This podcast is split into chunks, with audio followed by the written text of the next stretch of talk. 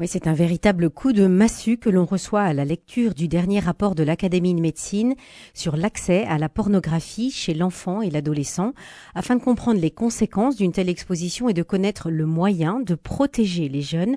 La fondatrice de l'association Avras est mon invitée. Bonjour Amélie Laurent. Bonjour Isabelle, bonjour à tous. Vous êtes euh, éducatrice à la vie, la vie affective et sexuelle et vous accompagnez les jeunes, les parents et les professionnels dans ce domaine. Avras propose aussi des formations et des conférences pour sensibiliser à ce fléau et vient d'être reconnu organisme de formation déclaré auprès de la DRETS Occitanie. Vous savez, la DRETS, c'est la direction régionale de l'économie, de l'emploi, du travail et des solidarités. Bravo pour cette distinction. Merci. Amélie Laurent, quelle est l'ampleur du phénomène de la pornographie chez l'enfant et l'adolescent? Alors en fait, ce rapport de l'Académie de médecine, il vient confirmer euh, le rapport aussi euh, du Sénat du mois de septembre. Mhm. Et euh, donc là, ça fait plusieurs rapports finalement qui alertent sur l'ampleur du phénomène, avec des chiffres voilà qui sont éloquents, hein, puisqu'il y a un tiers des enfants de moins de 12 ans qui ont déjà eu accès à des images porno et deux tiers des enfants de moins de 15 ans. Il faut savoir aussi que chaque mois, près de un tiers des garçons de moins de 15 ans seront sur un site porno. Donc euh, tout ça, c'est dû bah, à l'accès libre, hein, gratuit, facile. Et euh, ces rapports parlent d'une consommation massive, banalisée et toxique, avec des contenus de plus en plus violents. Mmh. Donc ils ne font que confirmer ce que nous, on voit sur le terrain. Euh, effectivement, il y a des conséquences sur les enfants, il y a des conséquences sur les adolescents, sur les... On, va, on va venir sur, euh, sur ces conséquences, mais je voulais vous poser une, une petite question entre les deux, euh, puisque dans le rapport d'information L'enfer du décor dont, dont vous parliez, hein, qui a été déposé en septembre 2022, quatre sénatrices euh, s'alarment de l'accès facilité, démultiplié et massif des mineurs à des contenus pornographiques de plus en plus violents et toxiques. Est-ce que vous pourriez nous donner, euh, pour que, les, les éducateurs et les, et les parents comprennent bien, nous donner quelles sont les situations au cours desquelles un enfant tombe sur du contenu pornographique sans l'avoir cherché? Oui, parce que ça c'est important de le dire. Les enfants, ils tombent dessus de façon involontaire. C'est pas eux qui vont les chercher. Donc ça peut être euh, des pop-up qui s'ouvrent. Euh, il y a les sites de streaming, il y a les réseaux sociaux. C'est-à-dire qu'en fait c'est très lié à l'accès au numérique. Et comme l'âge du premier portable aujourd'hui c'est 9 ans, euh, voilà, c'est surtout par le biais des réseaux, par le biais d'Internet quand ils ont leur propre téléphone, ou alors euh, par le téléphone du grand frère, du copain, du voisin. Enfin voilà, c'est en tout cas, c'est pas eux qui vont rechercher les images, contrairement aux jeunes ados, on va dire, qui eux, voilà, l'accès, ça va être un petit peu plus volontaire. Oui, le, le Sénat donnait ces chiffres de 53% des garçons et 52% des filles adolescents qui ont, sont euh, exposés involontairement à la pornographie. Donc, euh, mm. on est effectivement sur un chiffre un peu plus important. Euh, quelles sont donc les conséquences sur le développement affectif de l'enfant? Bah, les enfants, ces images, en fait, elles font intrusion dans leur développement psycho-affectif et sexuel. Ils sont en train de se construire, ils se construisent par étapes. Et ces images-là, finalement, elles viennent perturber leur développement euh, parce que bah, il y a des contenus qui sont même l'intrusion de contenus même hyper sexualisés, hein, sans parler de, de, pornographie, ça va lui donner des réponses faussées et puis ça peut le perturber. Quand il voit ça, en fait, il, il peut être en état de sidération, ça peut être vraiment un traumatisme. Mais à la fois, ça crée aussi de la fascination. Et c'est ça le, le souci, c'est que s'il n'y a pas de parole d'adulte, l'enfant va y retourner pour essayer de comprendre le sens, parce que pour lui, ça n'a pas de sens, ces images-là. Et puis ça crée plein d'émotions, de honte, de gêne, euh, voilà, de culpabilité et à la fois de l'excitation aussi, hein, puisqu'il va falloir lui expliquer que c'est fait pour. Et donc euh, voilà, l'enfant, euh, quelque part, ça, ça, peut être nuancé par ce traumatisme, par une parole d'adulte. S'il trouve un adulte à qui il peut en parler, ou alors si les, les parents l'ont prévenu avant, euh, le traumatisme sera moindre. Hein. Ça dépend mhm. aussi du contexte, de son âge. Euh, voilà. Vous parlez de honte, mais euh, un enfant qui n'a jamais vu ça, il, il, ressent vraiment ce sentiment de honte? Oui, parce qu'il sent bien que c'est quelque chose auquel il ne devrait pas avoir accès il y a une espèce, il y a de la gêne, euh, enfin voilà, en tout cas, il y a tout un cocktail hormonal euh, hmm. qui, qui, se dégage. Donc ils sentent bien que c'est pas normal en fait de d'avoir accès à ce genre, genre d'image. Et pour euh, en ce qui concerne l'adolescent, quelle quelle conception a-t-il après avoir visionné ces contenus pornographiques Quelle conception a-t-il de la sexualité? Alors évidemment, pour les adolescents, il va y avoir un impact en termes d'attente, de pratique, de représentation de, la sexualité. La sexualité, pour euh, quelqu'un qui regarde beaucoup de pornographie, elle va être basée sur la performance. On voit vraiment beaucoup ça en intervention. C'est-à-dire, ils vont considérer ça euh, comme un exploit sportif, euh, voilà, complètement déconnecté des, sentiments. Et on voit aussi une hausse des propos ou des gestes à caractère sexuel ou irrespectueux, notamment qui sont émis par les garçons vers les filles, avec une altération euh, voilà, des relations garçon-fille qui est préoccupante, euh, parce qu'en fait, euh, le phénomène touche plus les garçons, hein, il faut le dire mhm. quand même, que, que, les filles, notamment au niveau du collège. Euh, et, c'est vrai quand ils n'ont pas cette distance par rapport au contenu au collège, et donc ils peuvent se laisser envahir. Ceux qui en regardent beaucoup, on le sent très vite hein, en intervention par la façon dont, dont, ils parlent du corps, la façon dont ils parlent de la sexualité.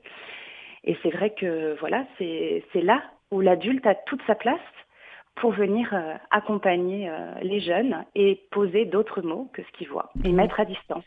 Alors, euh, avant de, de, voir comment vous sensibilisez les jeunes puis les, les adultes à, à, toutes ces questions de la pornographie, je voulais vous poser une petite dernière question sur les conséquences de, de, de, la conception de la sexualité chez les, chez les adolescents. Est-ce qu'il y a une, une conception qui est différente chez les garçons que chez les filles?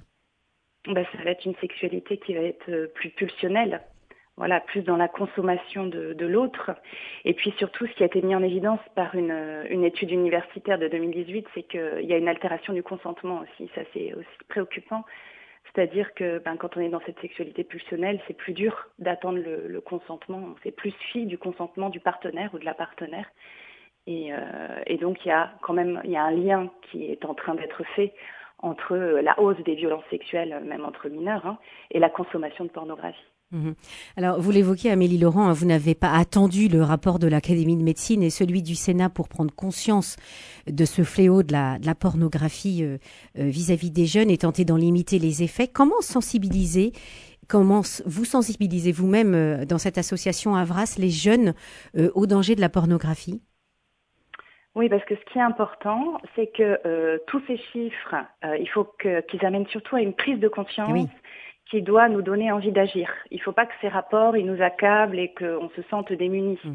Je pense qu'on peut tous faire quelque chose et chacun à son niveau. Et ça, c'est vraiment important. On peut tous avoir une parole et il faut tous se sentir concernés. Alors nous, c'est notre travail. On voit les jeunes tous les jours. Et qu'est-ce que vous leur euh, dites? Alors, euh, déjà, on va leur dire euh, qu'il euh, y a des conséquences sur eux, parce que souvent, ils, n'en ont pas conscience. Alors peut-être un tout petit peu plus aujourd'hui, mais c'est vrai que quand on leur demande est-ce qu'il y a déjà un adulte qui a mis des mots, qui vous a parlé de l'impact de la pornographie, du visionnage sur vous, sur votre sexualité, sur votre rapport à l'autre, ils nous disent non. Donc en fait, pour eux, c'est tellement banalisé, c'est quelque chose qui est tellement normal. À la rigueur, ça serait anormal de ne pas en regarder. Ah oui. euh, voilà, donc donc c'est tellement banalisé qu'ils n'ont pas déjà euh, conscience que ça peut avoir un impact. Alors, donc vous allez éveiller leur conscience finalement? Alors voilà, on va les faire réfléchir, mmh. on va euh, mettre des mots, et alors évidemment ils savent quand même que ça peut créer la, la dépendance. Mais euh, déjà, on va parler aussi de l'envers du décor. Hein. Comme dit le rapport du Sénat, c'est d'ailleurs mmh. l'enfer du, du, décor. Et que quand ils en regardent, finalement, ils sont complices euh, de, de, tout un système qui broie de l'humain, quand même. Donc il y a ça. Et puis la deuxième chose, c'est euh, de questionner sur leur consommation, qu'est-ce qui peut amener à en regarder, euh, l'impact sur le cerveau, l'impact sur la représentation de la sexualité? Alors on a, on a des témoignages. Et puis euh, voilà, on, a des outils hein, pour travailler avec eux. L'objectif, c'est qu'ils arrivent à mettre à distance et à prendre conscience, voilà, que, ça a un impact, que c'est pas anodin, et que ce qu'ils regardent aujourd'hui, bah, ça construit leur sexualité de demain. Euh, donc voilà, donc c'est essayer finalement d'opérer une prise de conscience chez eux. Alors après, ce qui est compliqué, c'est que euh, souvent ils sont déjà dans la dépendance et qu'ils euh, ils ont du mal à s'en sortir parce qu'ils le disent, c'est dur d'être résistant aujourd'hui. Hmm. Ah oui, c'est dur. Oui, parce qu'ils sont seuls, comme vous dites, c'est tellement normal que, que un, jeune qui voudrait résister se sentirait vraiment isolé c'est ça. Hmm. Donc, euh, en fait, on les fait réfléchir aussi au sens de la sexualité, on redonne du sens, on reconstruit, en fait, hein, avec eux. Euh, que c'est la sexualité, bah, c'est une rencontre, c'est un langage, voilà. Hmm. Donc on essaye de, donner un autre sens. mais c'est justement quand ils sont prisonniers, finalement, qu'ils n'arrivent plus à s'en sortir, qu'ils ont besoin d'adultes. Et que là, ils ont besoin d'être accompagnés et que notre travail est donc complémentaire de celui des parents ou de celui des animateurs, des professionnels, enfin des, gens qui, les accompagnent. Hein. Et quels, quels, éléments de langage vous donnez euh, à ce propos aux, parents ou aux professionnels de l'éducation? Alors euh, les, parents, déjà, il faudrait qu'ils aient conscience euh, du phénomène. Donc déjà, il faut qu'ils prennent conscience que ça existe, que leur enfant n'y échappe pas qui fait partie euh, euh, malheureusement de toutes ces générations qui vont en voir. Euh, donc déjà, il, voilà, il faut être conscient de ça. Et puis, il faut, faut s'informer parce que c'est difficile finalement de protéger son enfant de quelque chose dont on n'est pas informé. Donc c'est vrai que moi, je les incite aussi à lire ces rapports, à se documenter sur ce que c'est, de façon à pouvoir en parler avec son enfant. Et en parler dans quel, dans quel mot? Il faut prendre le temps de parler de ce sujet et d'oser nommer euh, le mot pornographie, euh, mais dès qu'ils sont petits, enfin, on va dire à 9 ans. Alors déjà, tout petit, leur donner euh, une belle image de la sexualité, oser leur, parler voilà, du corps, de l'émerveillement de la sexualité, c'est une première chose et ça servira déjà de filtre à mhm. ces images. Voilà, un enfant à qui on a parlé de la beauté de l'amour et de la sexualité, il sera beaucoup plus hermétique à ces images-là que d'autres qui n'ont pas eu de discours et puis après, quand ils sont plus grands, eh bien, prendre le temps euh, de mettre des mots, d'oser nommer le phénomène, d'oser expliquer l'impact, euh, d'expliquer que que c'est pas anodin et que derrière, en fait, il y a des enjeux financiers, voilà, et leur mettre du sens en fait sur ce que c'est. Mettre du sens. Est-ce que vous auriez euh, un, exemple pour terminer, euh, juste euh, d'un petit dialogue que vous avez eu avec des parents qui, qui réalisent justement l'ampleur du phénomène et à qui vous avez pu dire, bah voilà, vous pouvez dire ça à, votre enfant qui a, qui a 10-12 ans, qui rentre au collège? Bah déjà, oui, alors je, vois pas mal de parents et certains qui ont déjà parlé de la sexualité avec leur enfant et puis qui se rendent compte ben, que leur enfant, il n'a pas pu résister. Et, là, il faut vraiment pas le culpabiliser parce que vous savez, euh, les enfants, bah, ils sont victimes d'un système. Donc euh, surtout ne pas culpabiliser et surtout ne pas dramatiser. Bon, voilà, maintenant on va t'accompagner. De quoi tu aurais besoin? Et puis euh, bah, ces parents-là, ils, veillent, ils mettent le contrôle parental, ils expliquent pourquoi. voilà. Et quand il y a un dialogue de qualité avec son enfant, qu'on l'accompagne vraiment dans le respect, sans intrusion, euh, l'enfant, il, peut euh, s'en sortir. Voilà. c'est un accompagnement de qualité. Mm. Mais oui, oui. En tout cas, euh, voilà, leur dire aussi que ils sont pas coupables, mais maintenant qu'ils savent, ils sont responsables. Et ils sont responsables d'eux-mêmes, mais ils sont aussi responsables des plus jeunes.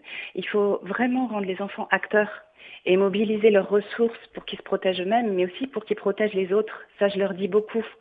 Je dis, mais si vous êtes conscient euh, du phénomène et de l'impact, pensez aux plus jeunes. Très bonne, euh, très bonne euh, argument, effectivement. Merci beaucoup, Amélie Laurent. Toutes les informations à retrouver sur votre site www.avras.fr.